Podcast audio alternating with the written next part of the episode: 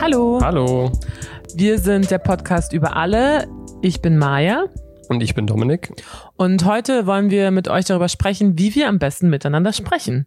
Also was für ein Gespräch oder eine Gesprächskultur wichtig wäre, was ihr für Erfahrungen mit Gesprächen bisher hattet und was für Ängste und Wünsche ihr dazu habt. Das ist ja jetzt schon die dritte Folge und wir haben festgestellt, wussten wir vielleicht auch davor schon ein bisschen, aber wissen es jetzt noch mal mehr, dass es richtig schwierig ist, ein Gespräch und ein Dialog über sexualisierte Gewalt zu beginnen. Und deswegen wollten wir diese Folge einfach mal nur darüber sprechen, warum das so ist, ob das so ist und wie Leute ja einfach das Gespräch über dieses Thema wahrnehmen. Genau, und dafür sind wir wieder auf die Straße gegangen und haben euch zuallererst gefragt, ob ihr schon mal Gespräche zum Thema sexualisierte Gewalt geführt habt und Und jetzt die Stimmen. sprichst du über das Thema sexualisierte Gewalt und wenn ja, mit wem? Ähm, ich glaube, ich spreche darüber nur in ja, sehr ausgewählten Kreisen, also nur in Kreisen, in denen man sich sicher fühlt, also so in Safe Spaces und dann auch nur mit engen Bezugspersonen. Hm. Also wenn, dann würde ich dann mit meinen Freundinnen darüber reden.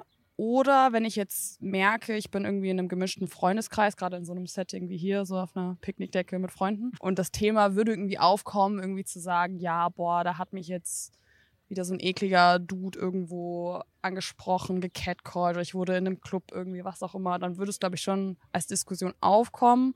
Ja, aber ich glaube, von mir aus würde ich das Thema jetzt, glaube ich, nicht ansprechen. Ich glaube, der, der sichere Ort entsteht durch die Menschen, die dort sind. Wenn es gute Freunde sind, Personen, wo man einfach weiß, dass man auch im Zweifelsfall ja keinen blöden Kommentar bekommt, sondern sich wirklich öffnen kann. Und ja, das finde ich ein sicherer Kreis dafür. Ich versuche. Naja, ich lese vor allem, ich ziehe mir gerade alle möglichen Bücher rein und bin, wenn ich dann da schwer begeistert bin, laber ich die Leute voll von meinen Erkenntnissen. Ja, wenig. Naja, ich, es gab natürlich eine Zeit, äh, als ich mit meinen Kindern drüber gesprochen habe. Ne? Ja, ja, also in, in dem Rahmen schon. Ne? Aber dadurch, dass es jetzt in meinem Alltag nicht mehr so vorkommt, ist es jetzt nicht so, dass ich da ständig drüber spreche. Ich selber nicht, weil sie mir nicht widerfährt. Wenn mit mir darüber gesprochen wird, dann sehr gerne. Also ich habe kein Problem damit, ein offenes Ohr zu haben und versuche mit Leuten da zu reden. Vielleicht auch, wenn sie einfach, ich sag mal, emotionale Unterstützung benötigen. Aber ich selber spreche es nicht an. Ja, ich spreche dann darüber, wenn man es irgendwie wahrnimmt, dass es stattfindet. Aber jetzt nicht als Kaffeethema. Dann halt, glaube ich, eher politisch. Also man redet darüber und versucht ein bisschen sich gegenseitig aufzuklären und zu verstehen, was da eigentlich passiert und was nicht. Wenn ich jetzt was mitbekomme, dann natürlich mit Freunden, die das in gewisser Weise betrifft, weil vielleicht ein anderer Freund es ausgeübt hat oder eben abbekommen hat. Aber ich suche mir da jetzt nicht explizit Leute, mit denen ich drüber sprechen kann. Ja, aber Diskurs anregen äh, finde ich halt einfach schwierig. Ich wüsste nicht wie. Also ich rede schon mit paar Leuten darüber. Es ist auch eher auch zuhören, wenn Leute halt einfach ihre Erfahrungen erzählen und mit Leuten drüber reden, wie man sich selbst auch besser verhalten kann. Nicht bewusst, ja, also jetzt nicht, dass ich das thematisiere an einem Abend. Meistens sind, kommen ja so eine Themen irgendwie mal im Laufe des Abends auf den Tisch. Also dann spricht man schon drüber, aber ich bin jetzt nicht jemand, der das halt forciert und nach vorne stellt in den Vordergrund. Ja, aber ich glaube, von mir aus würde ich das Thema jetzt, glaube ich, nicht ansprechen. Was mir aufgefallen ist, ist, dass niemand ein proaktives Gespräch über sexualisierte Gewalt zu führen scheinen möchte. Das deckt sich auch mit meiner eigenen Erfahrung, dass ich von Ereignissen oder anderen Personen oder was man so erlebt hat, dazu gebracht wird. Aber klar, dass man oder dass ich jetzt nicht explizit das Gespräch ja vorausschauend gesucht habe. Und woran glaubst du, liegt es für dich? Naja, einerseits, dass, glaube ich, für mich nicht so klar war, wie so die Lage ist. Also die war einem so intuitiv klar, mir. Aber ich glaube, ich habe mir nicht vergegenwärtigt, wie klar die Machtdynamik in den meisten Räumen ist, wie eindeutig so der herabwürdigende. Aber das hat ja jetzt noch nichts mit dem Gespräch führen zu tun, oder? Naja, aber also das war für mich nicht irgendwie so ein Thema, wo ich mir dachte, hm, okay, hier gibt's einen Status quo, da sollte man doch irgendwie mal drüber reden und wie ist eigentlich so deine Erfahrung auf einer persönlichen Ebene mit dieser Sache, sondern Also es war nicht so eine große Präsenz. Und hatte nicht so eine Dringlichkeit, nicht so einen Leidensdruck sozusagen. ach so, für mich persönlich nicht. Wenn man so will, sind meine Gespräche darüber häufiger geworden, je mehr ich mit Personen zu tun hatte, die einen höheren Leidensdruck hatten als ich. Mhm. Ja, also ich finde es auch spannend, dass wenige Menschen es initiieren, allerdings auch nicht so, so sehr verwunderlich, weil es ist so ein Bummer. Ach, wir haben doch so einen schönen Abend jetzt mit dem Thema, ne? Und ich glaube, es ist einfach schwer, darüber zu reden und ich glaube, viele Leute haben einfach auch, ja, tun sich nicht so leicht. Dazu hören wir ja gleich auch noch mehr und dieser gefühlt sichere Ort, also es wird nur mit so ganz ausgewählten Personen darüber gesprochen im Freundinnenkreis und Personen versuchen, so einen sicheren Ort zu konstruieren, so ein Ohr zu haben für Sachen. Ja, ich fand dieses Stichwort, man will keine doofen Kommentare, was ich auch total nachvollziehen kann. Ich weiß selber, dass wenn ich mich sozusagen verletzlich mache in solchen Gesprächen, dann ist es so das absolut Schlimmste. Was ich persönlich ehrlich gesagt auch, schweift jetzt bisschen ab, aber was ich öfter so in meinem Familienkontext und auch so in Gesprächen mit Männern viel mehr erlebe, dass so schnippische Kommentare gemacht werden, um irgendwie lustig zu sein, was aber total an, an der Lage des Gesprächs irgendwie vorbeigeht. Ja, und was vielleicht auch eine Überforderung darstellt, ne? Also nicht, dass die Kommentare jetzt okay sind, aber es ist ja einfach auch ein Thema, was schwierig ist. Auf jeden Fall für mich. Und genau, wir haben dann auch nochmal versucht, genauer nachzufragen, wie ist es dann, überhaupt so ein Gespräch zu führen und wie fühlen sich die Personen? Es ist äh, mit Sicherheit schwer. Und doch ist es genau der richtige Weg, mit Menschen zu sprechen über sowas. Ja, nicht recht einfach. Wir waren uns eigentlich immer einig. Ihr wart euch immer einig. Worauf habt ihr euch immer geeinigt? Ja, dass es unangemessen war, was da jetzt gerade passiert ist.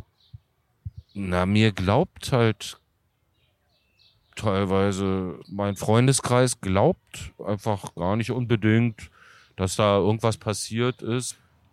Und außerdem zieht es die Stimmung runter, wenn man so ein trauriges Thema erwähnt. Ja, da möchten die Leute lieber sprechen über wie, wie hat hier Hertha BSC gespielt und so. Und also das Thema wird nicht so geschätzt.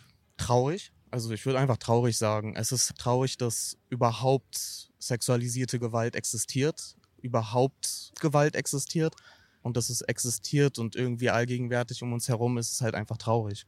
I personally feel comfortable. Ich würde sagen, mit den Leuten, mit denen ich spreche, also in meiner Bubble ist das, funktioniert das ganz gut.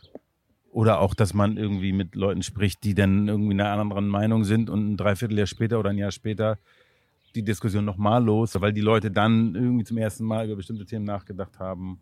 Oder man selber auch woanders ist. Auf einmal trifft man sich woanders und merkt so, ey, das Gespräch letztes Jahr, ja, ist was passiert so. Und dann meistens dauert das ja auch ein bisschen eine gewisse Zeit, bis man das alles so, ja. Gespräche sind meistens entweder hängt, hängt ja immer von den Leuten ab, mit denen man zusammensitzt. Viele wollen sich mit dem Thema gar nicht beschäftigen, ja.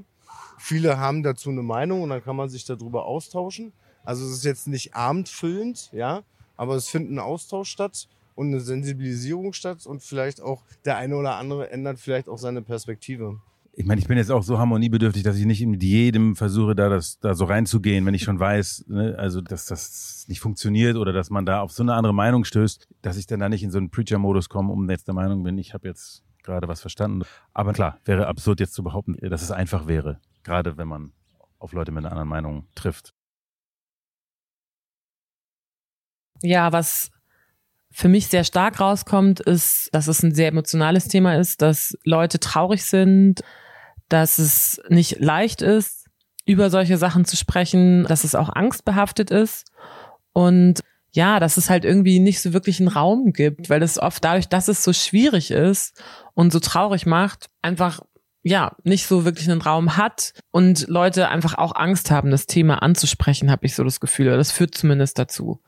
Was mir nur zu dem Thema traurig einfällt, ich finde Trauer total den passenden Begriff. Das möchte ich nicht kritisieren an sich. Ich habe mir nur gedacht, mich macht es so wütend auch.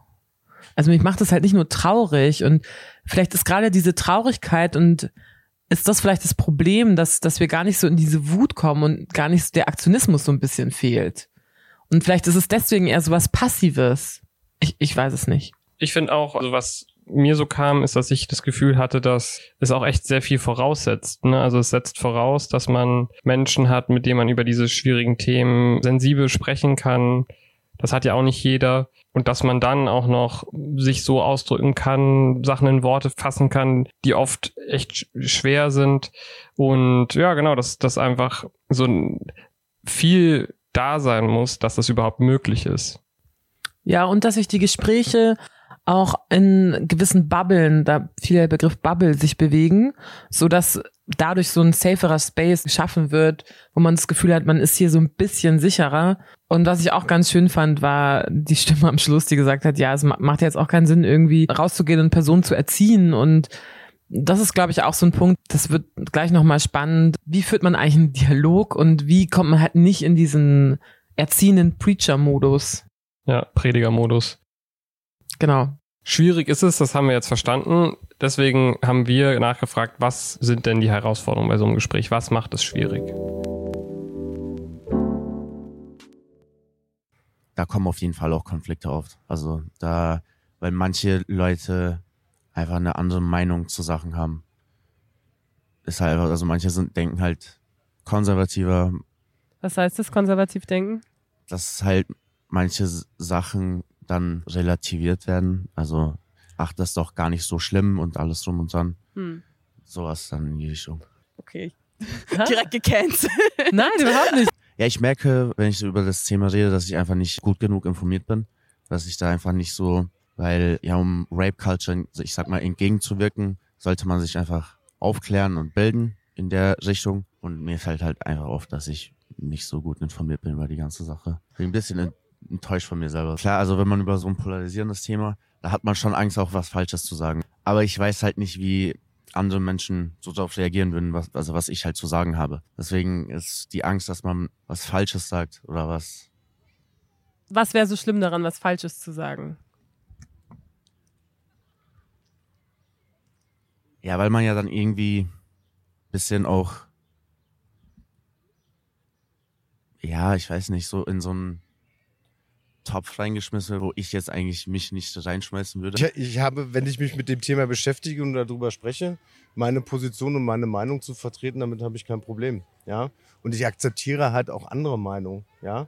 Bloß das Einzige, was ich halt nicht akzeptiere, ist, wenn es pauschalisiert wird oder runtergespielt wird. Weil ich denke mal, das ist in jeder Gesellschaft, vor allen Dingen hier auch in Deutschland, immer wieder mal ein Thema oder ein großes Thema. Weil das einfach so ein heikles Thema ist und weil das so ein polarisierendes Thema ist. Ja, also ist auch so ein Thema, wo man halt einfach fast nur zwei Seiten hat. Also so die, ja, die gute Seite, die böse Seite sozusagen.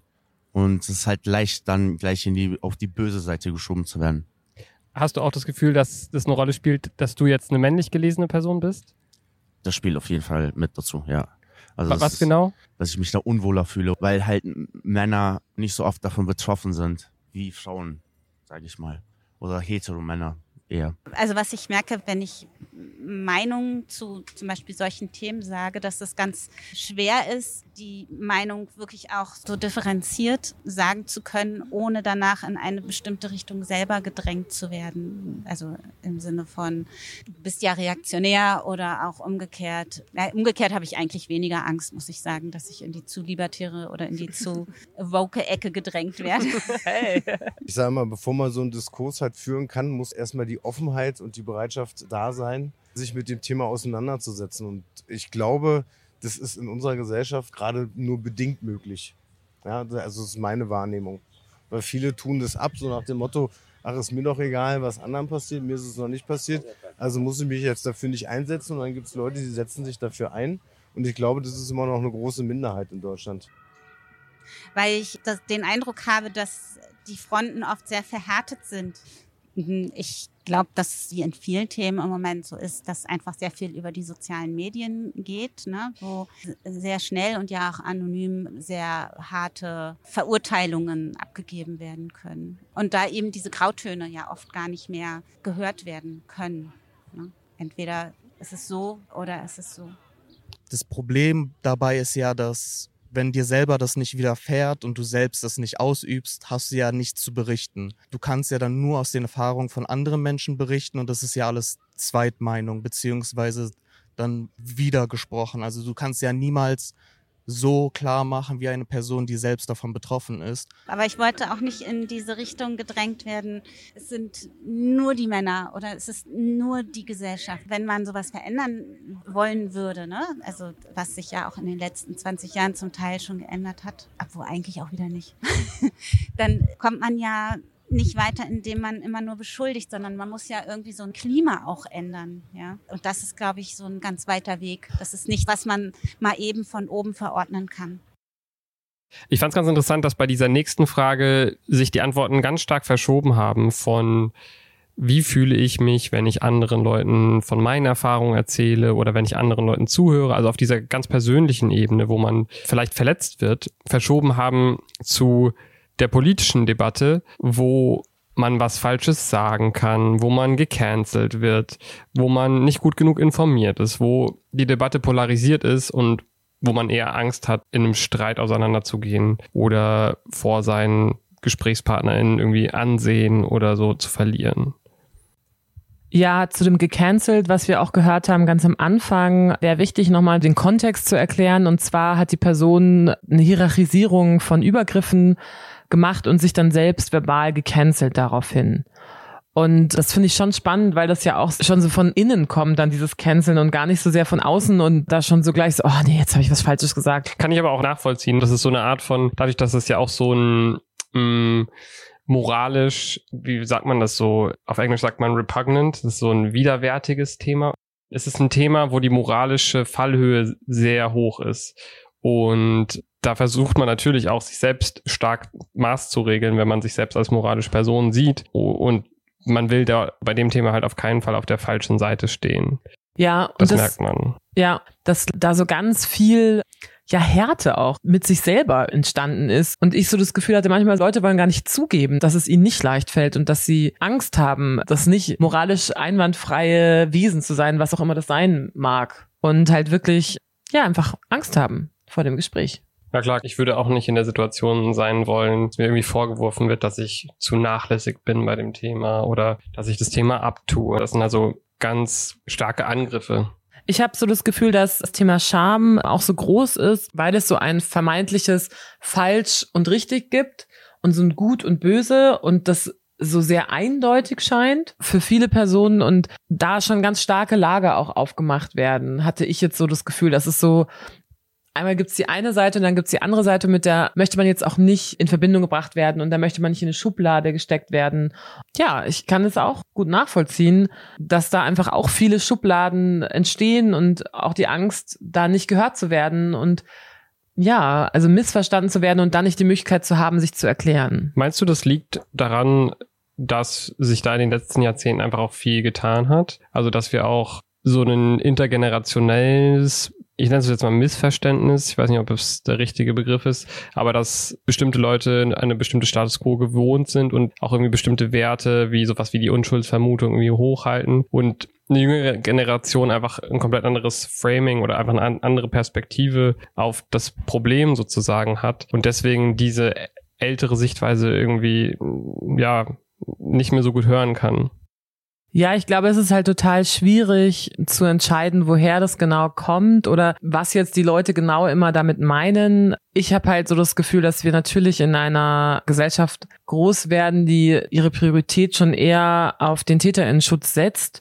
Und das ist natürlich schwierig, ja, in so einen Kontakt zu gehen, vor allem wenn man selber betroffen ist. Und dann werden immer wieder andere Menschen, die Gewalt ausüben, verteidigt, die mehr Macht haben, verteidigt. Und gerade in diesen Gesprächen sieht man ja diese, diese Machtungleichheit. Und da verfestigt sich das ja auch. Wem wird geglaubt? Also ein Mann sagt, nee, ich hab's nicht gemacht. Und 100 Frauen sagen, unabhängig voneinander, ja, ich, ich wurde von der Person belästigt, missbraucht, wie auch immer. Und es gilt halt immer noch so eine komische Unschuldsvermutung, die ich jetzt auch so ein bisschen fragwürdig finde, ne? Aber ja, das zeigt ja schon eine ganz klare Hierarchie, wem glaube ich was und wie viele Leute brauche ich, um jetzt eine Person, die mehr Macht hat, zu beschuldigen. Genau, aber ich würde jetzt sagen, dass manche Leute haben halt einfach nicht diesen Fokus, den du hast, auf Macht Also was auch ich, glaube ich, als entscheidenden Faktor in dieser ganzen Debatte sehen würde, okay, wer hat irgendwie hier Macht, wer hat seine Macht ausgenutzt, wer hat überhaupt Macht verfügbar, um sie ausnutzen zu können. Das sind einfach Sachen, die, würde ich sagen, auch nicht so präsent waren vor 30 Jahren, kann ich nicht historisch belegen oder so, aber mein Eindruck ist halt einfach, dass so eine ältere Generation auch einfach noch viel stärker ein Bild vor Augen hat, dass es gute und böse Menschen gibt, denen das aber halt erst auch mal nachgewiesen werden muss, wo, wo man sich dann auch natürlich verstehen kann, warum diese Anschuldigung dann so, so schwer wiegt. Aber ich glaube, also vielleicht ist auch nochmal ein Thema, wo wir ausführlicher reden müssen, aber wir haben auch keinen konstruktiven Umgang, wie wir mit TäterInnen umgehen können. Ja, ich denke nur, dass diese Macht nicht nur einseitig ist. Diese Angst, die Menschen verspüren, was Falsches zu sagen, entsteht ja auch zumindest teilweise durch eine Machtausübung einer vermeintlich anderen Seite. Und egal welche Positionierung du gesellschaftlich hast, wenn man davon ausgeht, alles besser zu wissen, wird es auf Dauer zu einem Problem. Sehen wir vielleicht auch ganz gut an dem Beispiel des Patriarchats an sich, wo man gut sehen kann, was passiert, wenn eine Perspektive richtig ist und auch nur die. Und genau deswegen ist es zumindest für mich auch teilweise schwer zu akzeptieren, dass auch ich teilweise durch sowas Macht ausübe, weil überhaupt die Möglichkeit zu sprechen für mich schon ein jahrelanger Kampf war mit mir selbst und allen möglichen Leuten und es halt auch immer noch ist. Und das jetzt aufgeben, um ein Gespräch zu führen, naja, leichter gesagt als getan, finde ich jetzt zumindest und gleichzeitig die traurige Realität, dass es die Vorstellung gibt, dass die Erhebung der Stimmen von Betroffenen nicht nur sexualisierter Gewalt, sondern allgemein die Stimmen von Betroffenen struktureller Diskriminierung vermeintlich damit einhergehen würde, dass Menschen, die gerade in Machtpositionen sind, verstummen müssten oder mundtot gemacht werden würden. Also die, die ja heutzutage angeblich gar nichts mehr sagen dürfen und dass gerade das als politisches Mittel, ähm, gerade aus populistischen und rechten Kreisen, wie aber auch der sogenannten Mitte der Gesellschaft verwendet wird, um diese Stimmen von Betroffenen ihre Gültigkeit und Wichtigkeit zu nehmen. Ja, das ist mir wirklich ein Anliegen, das auch nochmal zu sagen, dass es eben genau darum geht, auch zwischen populistischen Machtkämpfen und tatsächlichen Perspektiven zu unterscheiden. Und jetzt die Überlegung, dass alle Perspektiven gleichwertig sind, die wir brauchen, um tatsächlich gleichberechtigt zu sprechen. Und trotzdem historisch und heute ja auch immer noch ist es halt gerade nicht so, dass Menschen gleichberechtigt miteinander sprechen können. Und gerade die Menschen, die sozusagen dieses Märchen der Gleichberechtigung auch erzählen, sind gerade die Menschen, die in der Realität in unserer Gesellschaft Macht haben. Und diese Märchen sind halt immer die gleichen. Da geht es so ein bisschen darum, alle Menschen hätten die gleichen Voraussetzungen, jeder kann es schaffen, das System, in dem wir leben, unterscheidet nicht Geschlecht, Race, Religion, etc. Leute hätten irgendwas verdient und andere strengen sich nur nicht an. Das ist ja alles jetzt auch keine neue Erzählung, aber trotzdem total wichtig für diesen Aspekt. Und deswegen ist es ja für viele Menschen so ein Kampf, überhaupt mal die Möglichkeit zu bekommen und damit die Macht zu bekommen, dass ihre Stimme auch nur im Ansatz gehört wird. Und dann soll man das wieder aufgeben, um mit Menschen zu sprechen, die viel mehr Macht haben und das gar nicht reflektieren können oder wollen. Das ist halt schon echt richtiger Mist. Und trotzdem muss genau das ein Stück weit passieren. Aber natürlich müssen das dann auch alle Menschen mitmachen, die sich an dem Gespräch beteiligen wollen. Alle müssen am Ende die Macht, die sie haben, aufgeben. Und diese sehr aktive Machtreflexion ist, würde ich jetzt intuitiv sagen, schon etwas, das noch nicht so lange stattfindet. Also aus welcher Position spreche ich, aus welcher Perspektive heraus. Und ich habe das Gefühl, dass vor allem die letzten Jahrzehnte das immer mehr gemacht worden ist. Also wenn ich jetzt zum Beispiel mit meiner Familie spreche oder auch Leuten, die aus ganz anderen gesellschaftlichen Zusammenhängen kommen, dass da dann Puzzleteile fehlen und dass es vielen Menschen schon schwer fällt, ihre vermeintlich neutrale Position zu begreifen, fällt mir da schon auf. Und da kann es dann schon passieren, dass ich mir irgendwie mal einbilde, dass meine Position jetzt relevanter ist oder sowas. Und offensichtlicherweise ist das ja auch ein Moment, wo ich mich über Personen stelle und Macht ausübe. Und da bin ich jetzt nicht stolz drauf. Und ich will das jetzt auch nicht rechtfertigen oder sagen, das ist okay. Ich denke, halt nur, dass es, dass ich jetzt nicht die einzige Person bin, die das ab und an mal denkt. Und genau das ist ja die Frage, wie sinnvoll sind solche Gedanken und wie viel bringt es mir jetzt in solchen Gesprächssituationen auch recht zu haben. Und dann Leuten zu erzählen, sie checken es halt einfach nicht, ist halt weder konstruktiv für das Gespräch, noch checken sie es dadurch. Und es gibt ja auch immer noch die Option, dass ich selber gerade auf dem Holzweg bin. Ja, letztlich ist ja auch das Machen dieses Podcasts immer ein Abwägen, welche O-Töne wir auswählen, wie wir über die Sachen sprechen, ob wir unseren eigenen Ansprüchen, ein Gespräch zu führen, gerecht werden. Da werden wir auch nicht immer allen Leuten das Gefühl geben, dass wir ihre Perspektive wirklich 100% ernst genommen haben. Da werden wir auch immer wieder scheitern. Aber unser Ziel ist, glaube ich, es einfach zu versuchen und unsere eigene Macht dazu reflektieren und eben unseren ZuhörerInnen das Gefühl zu geben, dass wir alle Perspektiven möglichst gut zu Wort kommen lassen und auch Raum geben in diesem Podcast und irgendwie alles in allem den notwendigen Kontext und notwendiges Wohlwollen entgegenbringen, damit es irgendwie ein schönes Gespräch wird. Ja, und dass wir auch nicht so tun, als hätten wir eine objektive Perspektive und würden, ja, würden einfach nur objektiv wiedergeben, sondern einfach auch diese Auswahl ist subjektiv. Worüber wir reden, wie wir darüber reden, zeigt auch nochmal unsere Subjektivität. Genau, was ich jetzt noch mir denke ist, weil du sagst, ein konstruktiver Dialog. Ein Dialog ist, glaube ich, eigentlich immer konstruktiv. Also ich habe eher das Gefühl, dass wir oft Monologe führen miteinander und Leuten irgendwas predigen und erzählen und da eigentlich gar kein Dialog stattfindet. Und Dialog heißt für mich schon, ich höre zu, ich nehme wahr, ich versuche da unvoreingenommen reinzugehen, ich versuche die Person zu verstehen, ich versuche ganz genau nachzufragen und herauszufinden, was meint die Person gerade eigentlich und dann darauf zu reagieren und nicht schon in meine Bilder zu verfallen, die ich schon habe, die die Person vielleicht auch bedienen mag. Ja, das ist ja alles okay. Aber alles, was aus dieser Idee rausfällt, ist ja eigentlich gar kein Dialog und auch gar kein Gespräch mehr, sondern halt einfach nur noch, ich erzähle dir jetzt, was richtig oder was falsch ist. Und ich bin auf jeden Fall voll dabei. Wir brauchen einen Rahmen, in dem das stattfindet und nicht jede Perspektive, würde ich jetzt als Perspektive beschreiben, ja, wenn es gegen Menschenrechte geht oder wirklich gewaltvolle Perspektiven, dann muss ich die jetzt auch überhaupt nicht reproduzieren. Oder wir zwei. Ich denke nur, dass es halt wirklich wichtig ist zu sagen, ein Dialog oder ein Gespräch muss eigentlich konstruktiv sein, sonst ist es kein Dialog, sonst ist es einfach irgendwie eigentlich ein Monolog. Weil man sich gar nicht zuhört und zum Dialog gehört gerade das Zuhören und sich wahrnehmen auf jeden Fall dazu. Und was ich vielleicht auch wichtig finde, ich finde auch nicht, dass man immer bereit sein muss für einen Dialog. Ich finde es auch manchmal okay, wenn man einfach nur wütend ist und einfach seine Frustration rauslässt, aber dann ist es halt auch kein Dialog mehr und dann ist es auch kein Gespräch, sondern dann lässt man halt seine Frustration raus. Was echt wichtig ist und was manchmal einfach sein muss, aber was einfach was anderes ist.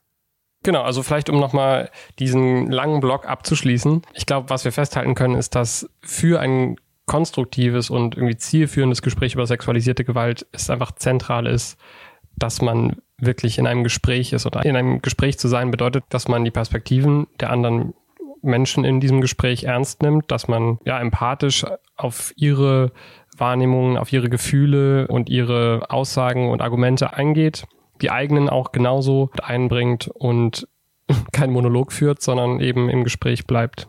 Das ist vielleicht auch einfach ein guter praktischer Merksatz, wenn man merkt, dass man einen Monolog führt oder dass man an der anderen Person sieht, dass man ihr gerade einen Monolog vorbetet, dann äh, ist irgendwas schiefgegangen. Ja, und sich vielleicht zu fragen, warum spreche ich jetzt gerade noch? Spreche ich mit der Person, um mich auszutauschen oder möchte ich die Person erziehen genau. und ähm, ihr erzählen, was richtig und was falsch ist? Genau, und damit wollen wir auch nicht sagen, dass man immer, wenn man über sexualisierte Gewalt spricht, unbedingt ein Gespräch führen muss. Es gibt natürlich, äh, hast du ja auch schon gesagt, Momente, wo man auch sich einfach nur auskotzen muss oder vielleicht ne, mit einzelnen Personen nicht sprechen möchte, sondern einfach nur senden muss oder auskotzen muss. Aber für einen gewissen Zweck, nämlich irgendwie als größere Gruppe zu diesem Thema voranzukommen, glauben wir eben, dass ein Gespräch der beste Weg ist. Und ich glaube auch, dass es Situationen gibt, wo man auch einfach mal ein Gefühl rauslassen muss und wo das auch vollkommen fair enough.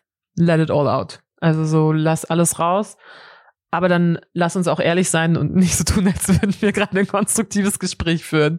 Hat beides vollkommen die Berechtigung, aber sind unterschiedliche Dinge. Ich glaube, so würde ich es vielleicht nochmal zusammenfassen. Ja, voll, stimme ich dir zu. Ich versuche nochmal jetzt ein bisschen die Kurve zu bekommen. Und klar, unser Podcast ist jetzt ein Versuch, genau so einen Dialog zu beginnen und am Laufen zu halten. Aber Warum meinst du, ist der Dialog zu diesem Thema so schwierig, wie wir es jetzt von mehreren Personen gehört haben? Na, ich glaube, was wir vorhin gesagt haben und was auch die Personen angesprochen haben, diese Scham und diese Angst, Sachen falsch zu machen und kein guter Mensch mehr zu sein. Und diese Vorverurteilung, die dann schon auch stattfindet, wenn man irgendwie einmal was sagt, was man einfach internalisiert hat. Wir kommen alle aus einer Gesellschaft und haben wahnsinnig viele Stigmas und Sprachbilder internalisiert und sehen die ja am Anfang gar nicht. Und die müssen auch erstmal sichtbar für uns gemacht werden. Und dafür brauchen wir einen Dialog und dafür müssen wir zuhören. Und das passiert dann aber ganz schnell nicht, weil dann so eine Wertung wieder stattfindet und so dieses Gefühl, ich bin die einzige Person und ich bin jetzt das Problem oder die andere Person macht mich zum Problem. Und ich glaube halt ein ganz, ganz großes Problem in diesem Dialog und diese Akzeptanz anderer Menschen gegenüber anderen Perspektiven oder gegenüber Perspektiven, die vielleicht das eigene Weltbild und Wertesystem in Frage stellen, ist halt auch vor allem, dass man dann sich irgendwie vielleicht auch eingestehen muss, dass man wirklich sein halbes Leben gelebt hat und vielleicht eine Ansicht hatte, die wahnsinnig verletzend ist oder stigmatisierend war und vielleicht in der Wahrheit gelebt hat, die wahnsinnig patriarchal geprägt ist und man hat da mitgemacht und man hat es bedient und man hat Fehler gemacht sozusagen und das muss man sich ja auch erstmal eingestehen und das ist voll der wichtige Schritt. Also so ging es mir auf jeden Fall. Also ich musste auch erstmal so verstehen, okay, krass, ich habe halt voll mitgemacht und ich mache auch immer noch teilweise mit und bin selber auch mit Problemen, aber das heißt halt nicht, dass es nur um mich geht, sondern es geht halt immer noch darum, gemeinsam weiterzukommen. Und ich glaube, das ist so voll der Knackpunkt, den man verstehen muss, um einen Dialog zu führen, der nicht so betroffen macht, also der einen selber nicht so in so eine Rechtfertigungsposition auch bringt. Ja, dass wir quasi gemeinsam versuchen, auch Fehler zu machen, aber irgendwie voranzukommen und irgendwie gemeinsam in dieser Hinsicht voranzukommen. Ne? Ja, und ich glaube, das führt uns jetzt eigentlich zum nächsten Punkt, weil da geht's ja auch gerade um Lösungen. Das ist jetzt ein Lösungsvorschlag, den wir schon mal gemacht haben, aber wie können sozusagen diese Probleme angegangen werden im Diskurs? Ist nicht meine persönliche Erfahrung, aber ich glaube, man sollte den Leuten Dinge glauben, die sie erzählen. Also ich glaube, super oft werden Leuten Erfahrungen abgesprochen oder ihnen zumindest das Gefühl gegeben, sie hätten irgendwas falsch verstanden oder falsch erlebt. Und ich glaube, davon sollten wir wegkommen. Also, dass wenn Leute Dinge erzählen, dass man es einfach mal glauben sollte. Puh.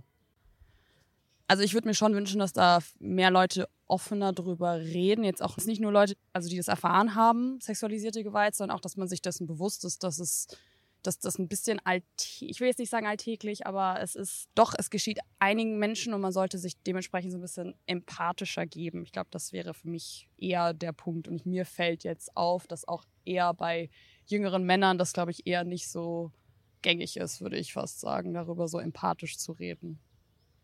In deiner Erfahrung? Ja, also in meinem Umfeld jetzt. Und dass man es das auf kleiner Ebene auch macht. Ich glaube auch jetzt, vielleicht ist es auch so ein Generationending. Ich kann mir natürlich auch vorstellen, dass gerade jetzt irgendwie so Elterngeneration und geschweige denn Großelterngeneration das überhaupt nicht Thema ist und auch vielleicht deshalb auch sehr viel Tabus und sie mehr Hürden genommen werden müssen. Also in der Öffentlichkeit darüber zu reden, ist, glaube ich, schon ein echt wichtiger Schritt. Und sobald man halt dann im privaten Kreis noch mehr darüber redet, dann ist es schon echt ein großer Schritt, würde ich sagen. Vielleicht tatsächlich über die Vorstellung immer auch, wenn man über solche Themen redet, ja, dann auch immer ein bisschen diese Vorstellung reinzunehmen, wie ist es denn, wenn es die eigenen, in der Regel Töchter, Frauen oder sowas betrifft. Also wenn mir jetzt eine Freundin das erzählen würde, da würde ich schon mich bemühen, so eine Art Safe Space zwischen uns oder in der Gruppe, je nachdem wie viele Leute wir sind. Aber wenn sie es mir jetzt one-on-one -on -one erzählen würde, würde ich da schon versuchen, auf sie einzugehen, damit es ihr halt auch hilft, weil ich es auch als wirklich ein traumatisches Ereignis empfinde und dementsprechend wäre es mir wichtig, dass sie sich wohlfühlt und halt immer verständnisvoll zu reagieren. Also ich würde jetzt niemals, wenn mir jemand sagt, boah, ich habe jetzt, weiß ich nicht, das und das erfahren, würde ich sagen, ja, aber das ist ja nicht so wild oder so, das würde ich mhm. jetzt nicht machen. Also das finde ich dann auch echt deplatziert, muss ich ehrlicherweise sagen. Und ich würde auch, glaube ich, würde ich merken, dass wenn es eine große Gruppe wäre und jemand würde das zu der Person sagen, würde ich halt auch schon sagen, finde ich jetzt nicht so cool, dass du die Erfahrungen, die jetzt jemand zu teilen versucht, halt niederzumachen oder klein zu reden, sagen wir so. Also ich glaube, Themen werden nur sichtbar, wenn man darüber redet. Ich bewundere jeden, der öffentlich über sowas spricht, aber ich glaube, es ist eine sehr persönliche ähm, Entscheidung, in welchen Räumen ich darüber sprechen wollen würde. Deswegen, wenn sich Leute nicht dazu bereit fühlen, da mit mehreren Leuten darüber zu reden, ist es absolut in Ordnung. Mhm. Also für mich wäre wichtig, dass die Frauen sich trauen, das deutlich zu machen, was ihnen passiert. Ja, ich finde es schwierig. Ich glaube, man müsste Leuten das Gefühl geben, dass nur weil sie darüber sprechen, sie nicht direkt nur als Opfer abgestempelt werden, und auch nicht dann in diese Opferrolle ihr Leben lang gedrängt werden. Also ich glaube, dass wenn, wenn man wirklich, wirklich öffentlich darüber spricht, mit medialer Aufmerksamkeit, dann hat man noch, glaube ich, als Frau häufig das Problem, dass es einem dann super lange anhaftet, dass man halt damals das Opfer war. Also die werden auch gar nicht durch öffentliche Diskussionen angesprochen. Für die muss man Vertrauenssituationen schaffen, wo sie sich öffnen können und nicht Angst haben müssen, dann darüber wieder weitere Nachteile zu erleiden. Also kurz zur Einordnung. In diesem Blog ging es jetzt erstmal nur um Betroffene. Einerseits, wie sie in privaten Gesprächen gehört werden können, wie sie aber auch zum Beispiel von der Öffentlichkeit gehört werden können. Also ich hatte hier jetzt auch wieder das Gefühl, dass eine Trennung zwischen dieser empathischen Auseinandersetzung und Sprechen mit Betroffenen einerseits und so eine Debatte, eine politische Debatte über den rechtlichen Rahmen und keine Ahnung, die öffentliche Debatte über konkrete in der Öffentlichkeit rezipierte Fälle, dass das sich so ein bisschen vermischt. Und das finde ich auch total verständlich, weil ich glaube, MeToo hat auch irgendwie ausgelöst über das öffentliche Reden über große berühmte Fälle hat das quasi auch eine größere Öffentlichkeit für eine neue Perspektive auf den rechtlichen Rahmen und auf die Machtungleichgewichte ausgelöst. Deswegen hängen diese Sachen auch extrem zusammen. Aber irgendwie merke ich, dass also weil ich finde, für die politische Debatte braucht man auch Empathie, aber es ist nicht die gleiche Gesprächssituation, wie wenn ich jetzt mit Betroffenen spreche. Und andersrum sind sozusagen auch all die Ratschläge, die wir bekommen haben, oft eher über dieses persönliche Gespräch mit Betroffenen, finde ich. Ja, ich stimme dir da voll zu, dass es äh, total wichtig ist, da zu unterscheiden und dass da viel Vermischung entsteht.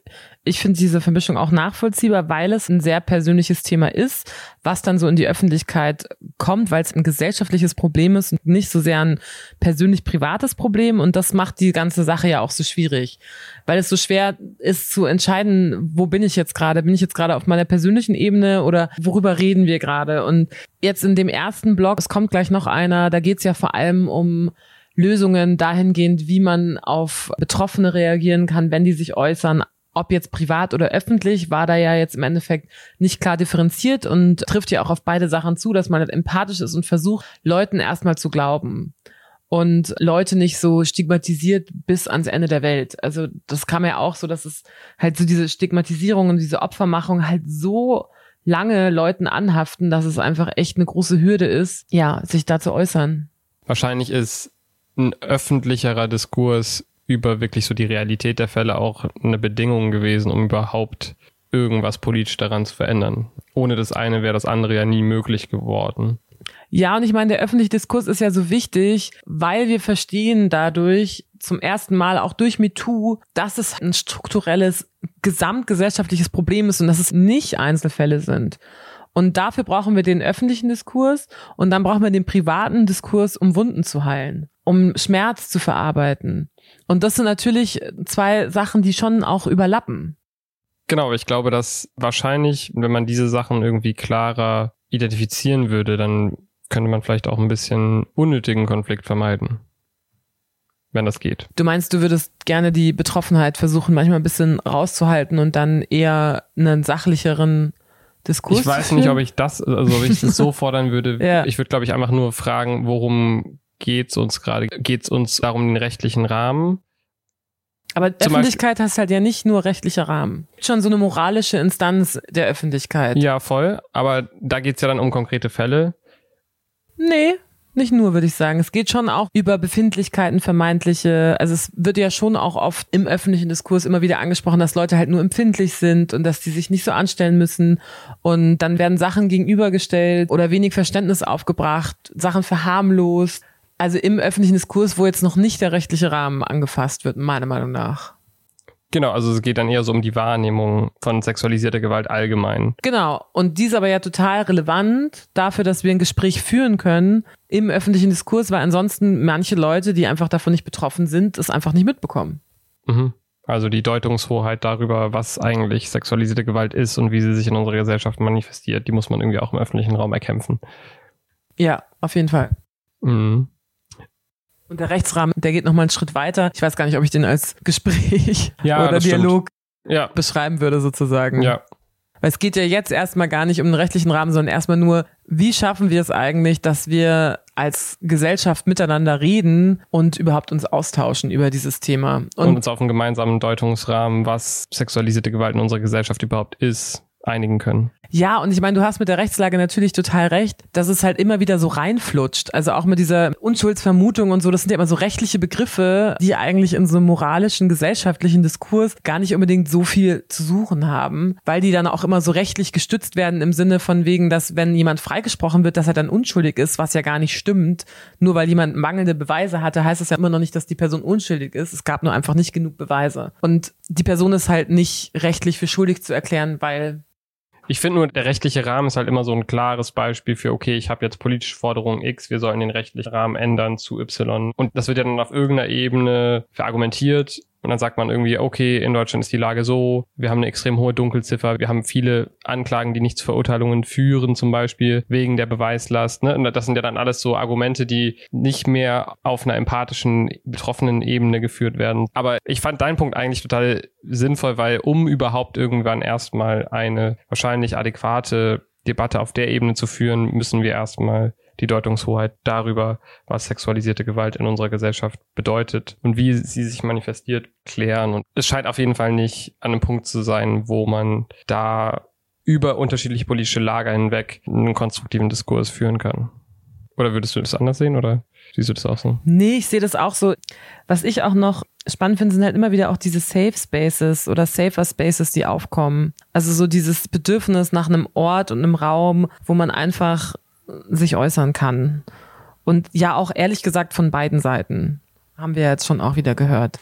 In dem vorangegangenen Blog ging es vor allem darum, dass Betroffene, also angegriffene Personen, ihre Geschichte erzählen können und ihre Geschichten dann auch gehört werden müssen. Und auch darum, dass es genau dafür Räume braucht. Dabei ist es wichtig, dass auch für die Leute, die betroffen sind, die Unschuldsvermutung gelten muss und dass es ja nicht sein kann, dass Betroffene, die sich äußern, gleich zu TäterInnen oder LügnerInnen werden, nur weil Beweise fehlen oder Aussage gegen Aussage steht.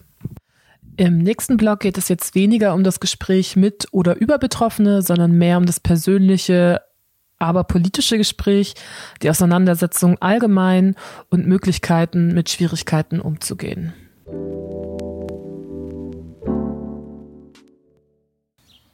Würden mehr Leute sich dafür interessieren, würden natürlich mehr Gespräche darüber stattfinden. Klar, wenn man irgendwie ein Thema aufmacht, wo dein Gegenüber noch nie drüber nachgedacht hat, ist das natürlich ein bisschen einseitig. hat man halt einen Monolog und keinen Diskurs. Also wäre das so, dass irgendwie in Schule und wo auch immer ne, bestimmte Themen regelmäßig angesprochen werden würden, könnten natürlich auch dementsprechend andere Diskurse stattfinden, wenn die Begrifflichkeiten da sind.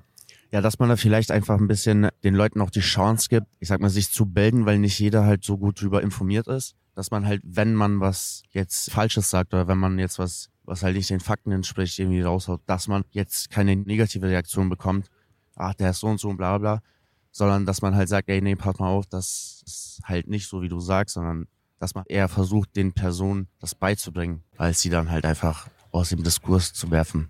Naja, man könnte zum Beispiel Aufklärung betreiben, man könnte zum Beispiel in den sozialen Medien mehr Präsenz zeigen.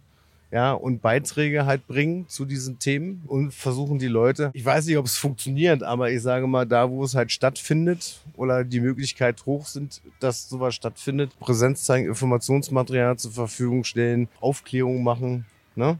Und vielleicht auch mal eine Einladung machen zu einem Diskussionsabend in freier Runde in der Kirche, also wo die äh, Atmosphäre ringsherum auch angenehm ist, ja. Und Anonymität wahren und gewähren für die, die teilnehmen natürlich. Und dann denke ich schon, dass man da, wenn man halt konstantes fortführt, dass man da halt auch Erfolg hat mit. Ja, also ich hoffe, dass die Debatte ein bisschen offener wird, dass Leute, die noch nicht genug drüber wissen, informiert werden und ja, dass man mehr darüber redet und versucht, das alles besser zu machen. Also mir hat es total geholfen in dem Moment, wo ich verstanden habe, dass viele Probleme systemischen Ursprungs sind. Das nimmt so viel weg von dem Persönlichen. Also, dass dann gar nicht mehr die Frage ist, was habe ich irgendwie wo falsch gemacht, sondern wir sind einfach alle aufgewachsen in einem Patriarchat. Das ist eine systemische Situation. Und in dem Moment kann man irgendwie da ganz anders drüber sprechen und Sachen verstehen und kommt vielleicht aus einer Verteidigungssituation und kann dann, äh, ja, und tata, ja. Hm. Also ich glaube, dass in diesen ganzen Begrifflichkeiten, Rape Culture, Rassismus, Feminismus, die Sachen, die uns zeigen, dass diese Probleme strukturell sind und seit Jahrhunderten, Jahrtausenden in uns eigentlich eingebacken sind, dass sie sehr viele provozieren. Und zwar sie provozieren in dem Hinblick, dass viele sich sofort angegriffen fühlen, dass ihr Leben bislang falsch gelebt ist. Also anstatt zu sagen, ach guck an, ja, wir sehen das und das ist strukturell und ich kann da irgendwie was dran ändern, reiten sie auf dem, ja, aber es war schon immer so und das hat man doch schon immer so gemacht. Ich war nie falsch, ich war doch immer offen oder ich habe doch immer versucht und ich habe auch dem vietnamesischen Laden und ich bin mit der Frau befreundet und und und. Also es kommen so komische Sachen, die schon sehr, wie soll ich sagen, naja, entschuldigend funktionieren, dass ihr Leben doch richtig war bis jetzt, dass sie niemandem was Böses wollten. Und ich glaube, von diesem Gedanken muss man sich irgendwie trennen und sagen, ey, es geht jetzt hier nicht um dich und darum, dass du möglicherweise in dieser Struktur auch so gehandelt hast, sondern es geht darum, das bewusst zu machen, das aufzubrechen und zu gucken, dass man eben die Leute, die man damit ausgeschlossen hat, diese Menschen, die einfach mit ins Boot holt in Diskurse und Themen anspricht, die halt einfach immer weggedrückt worden bislang, weil sie halt einfach schmerzhaft sind oder weil das System sie unterstützt oder weil damit Kohle gemacht wird. Und ja, das ist es halt. Was ich sehr auffallend finde, ist, dass viele Leute das Thema Bildung angesprochen haben. Also mehr Informationen, mehr Präsenz auch im Bildungsbereich und auch die Möglichkeit wirklich zu lernen und dass man nicht alles weiß und dass es auch nicht so sein kann, dass Menschen alles wissen und deswegen der Raum notwendig ist, Sachen falsch machen zu können. Und dass da eine Fehlerkultur her muss, die Verständnis dafür hat, dass wir gerade in diesen patriarchalen Gesellschaften groß werden und mit diesen Werten umgehen müssen. Ich frage mich da immer, ob, weil es ist ja bisher auch noch so eine freiwillige Sache, dass man sich damit auseinandersetzen will. Und wie wir schon gehört haben, gibt es viele Gründe, weswegen man sich diesem Gespräch oder diesem Prozess nicht unbedingt aussetzen möchte. Deswegen frage ich mich dann immer, wenn es jetzt irgendwie diese Bildungsangebote gäbe, einige gibt es ja auch schon, wie viele Leute sehen es dann irgendwie als notwendig, da mitzumachen.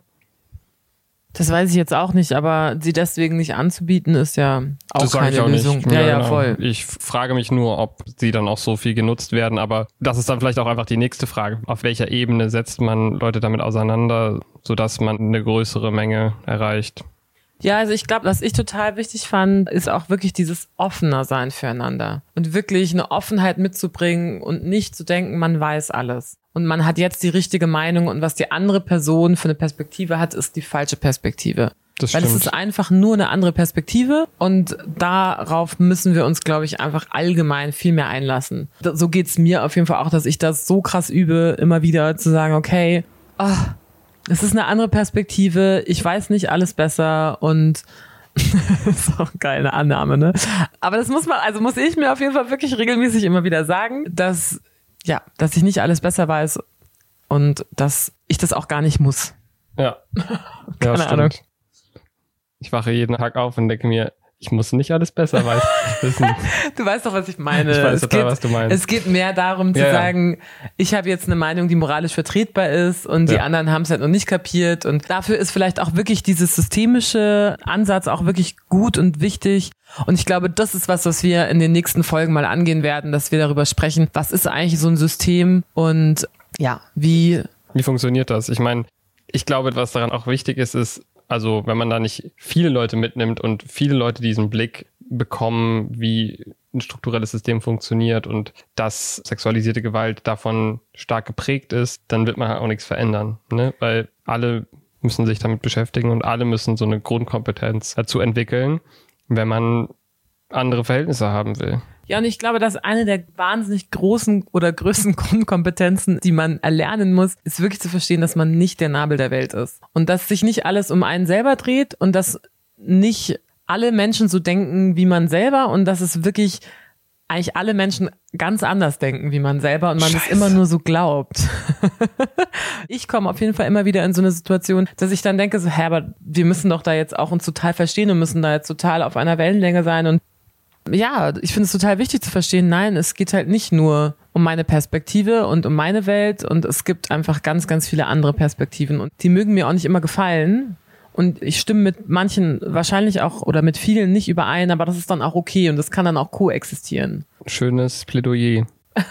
ja, was mir jetzt gerade nur einfällt zu dem Thema, ich bin nicht der Nabel der Welt oder meine Realität ist nicht die Realität von allen, ist der Ort Kirche, der angesprochen wurde, ist als sicherer Raum. Und ich finde, da sieht man ganz gut diese Vorstellung, dass, ja, ich denke nicht, dass die Person das in dem Moment reflektiert hat, dass die Ort Kirche ja ein total vorbelasteter Ort ist und dass ja auch nicht alle Menschen in Deutschland in eine Kirche gehen, sondern in andere religiöse Institutionen oder auch überhaupt keine. Und dass es eigentlich ein total, ja, vorbelasteter und anstrengender Raum für viele ist, der halt gar nicht sicher ist, abgesehen von den Missbrauchsgeschichten. Aber auch, ich meine, christlich ist halt nicht alles, ne? Also. Und das aber für andere Leute das total der naheliegende Ort ist, wo man diese Art von gesellschaftlichen Debatten führt und der beste Ort dafür sozusagen. Und das, genau. Also ich bin voll bei dir. Ich weiß auch nicht, ob ich diese Debatte unbedingt in der Kirche führen möchte, aber man kann da auf jeden Fall viele Leute mitnehmen, wenn man dafür also ich auch glaube, ist es ist auf jeden Fall auch ein Ort, an dem man darüber sprechen muss. Was ich nur sagen will, ist, dass ich das, so wie das jetzt formuliert worden ist, habe ich den Eindruck gewonnen,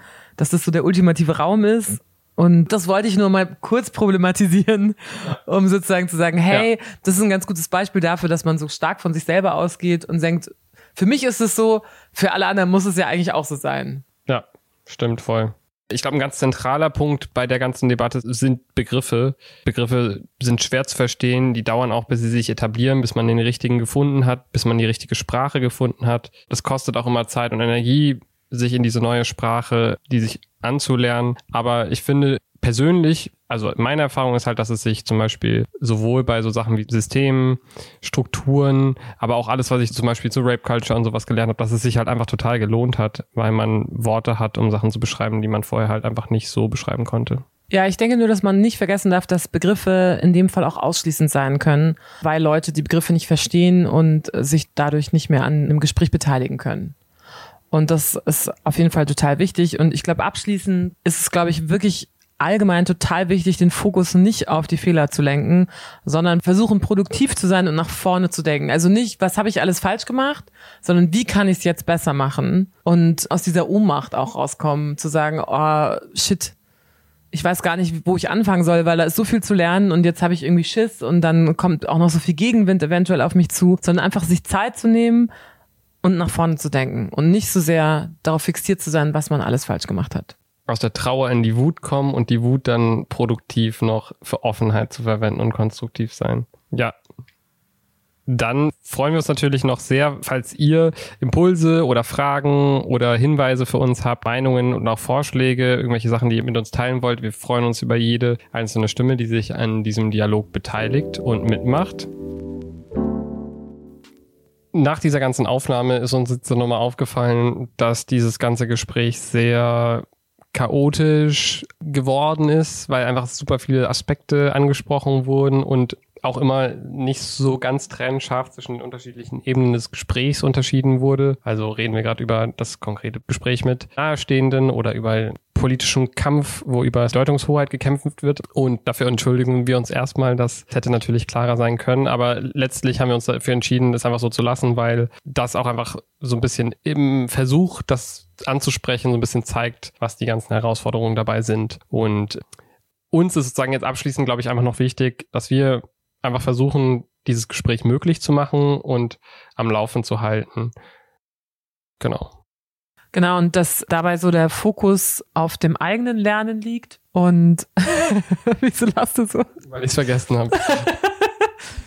genau, und das ist auch gleichzeitig irgendwie diese vermeintliche Vereinfachung und Polarisierung von so vermeintlich zwei Seiten dass man die echt aufgeben muss, weil es gibt halt diese zwei Seiten nicht, sondern es gibt ganz, ganz viele unterschiedliche Menschen, die unterschiedliche Erfahrungen gemacht haben und unterschiedliche Perspektiven deswegen haben. Und das ist, glaube ich, egal welches Gespräch man führt, zentral. Und wenn ihr jetzt bis hierhin gehört habt, dann habt ihr euch echt ein großes Lob verdient. Herzlichen Dank, Ach komm. dass ihr so lange mit dabei wart. Ähm, und wir freuen uns auf die nächste Folge. Und abschließend haben wir noch gefragt, ob die Menschen uns irgendwas zu dem Thema zu sagen haben und haben in dem Fall gar nicht so viele Leute gehabt, aber eine Person haben wir jetzt nochmal hinten angehängt. Also vielen Dank fürs Zuhören und bis zum nächsten Mal. Macht's gut. Tschüss.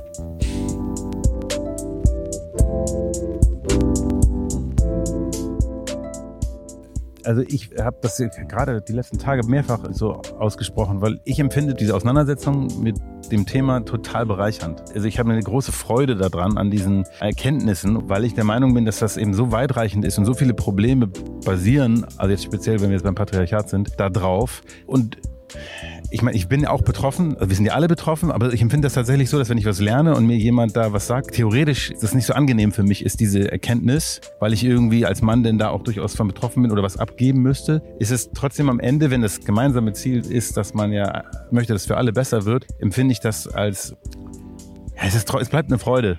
Also auch wenn es irgendwie theoretisch zwischendurch drin mal unangenehm ist. Und deswegen finde ich das so wahnsinnig skurril, wie viele Männer sich von dem Begriff Feminismus allein angegriffen fühlen. Ja, also wenn man nicht wirklich ein Rape-Culture ausübender Vollfreak ist, dann wird dir ja nichts weggenommen. Also in meiner Wahrnehmung gewinnen ja alle nur. So, aber anscheinend ist ja Quatsch, weil es ist ja offensichtlich, dass Leute da angegriffen sind. Und da wäre natürlich der offene Diskurs meiner Meinung nach die, was ist Lösung, ne? Klar, was ist schon eine Lösung, aber würde total helfen. Klar, umso mehr Leute Bescheid oder sich auseinandersetzen, umso besser. Thank you.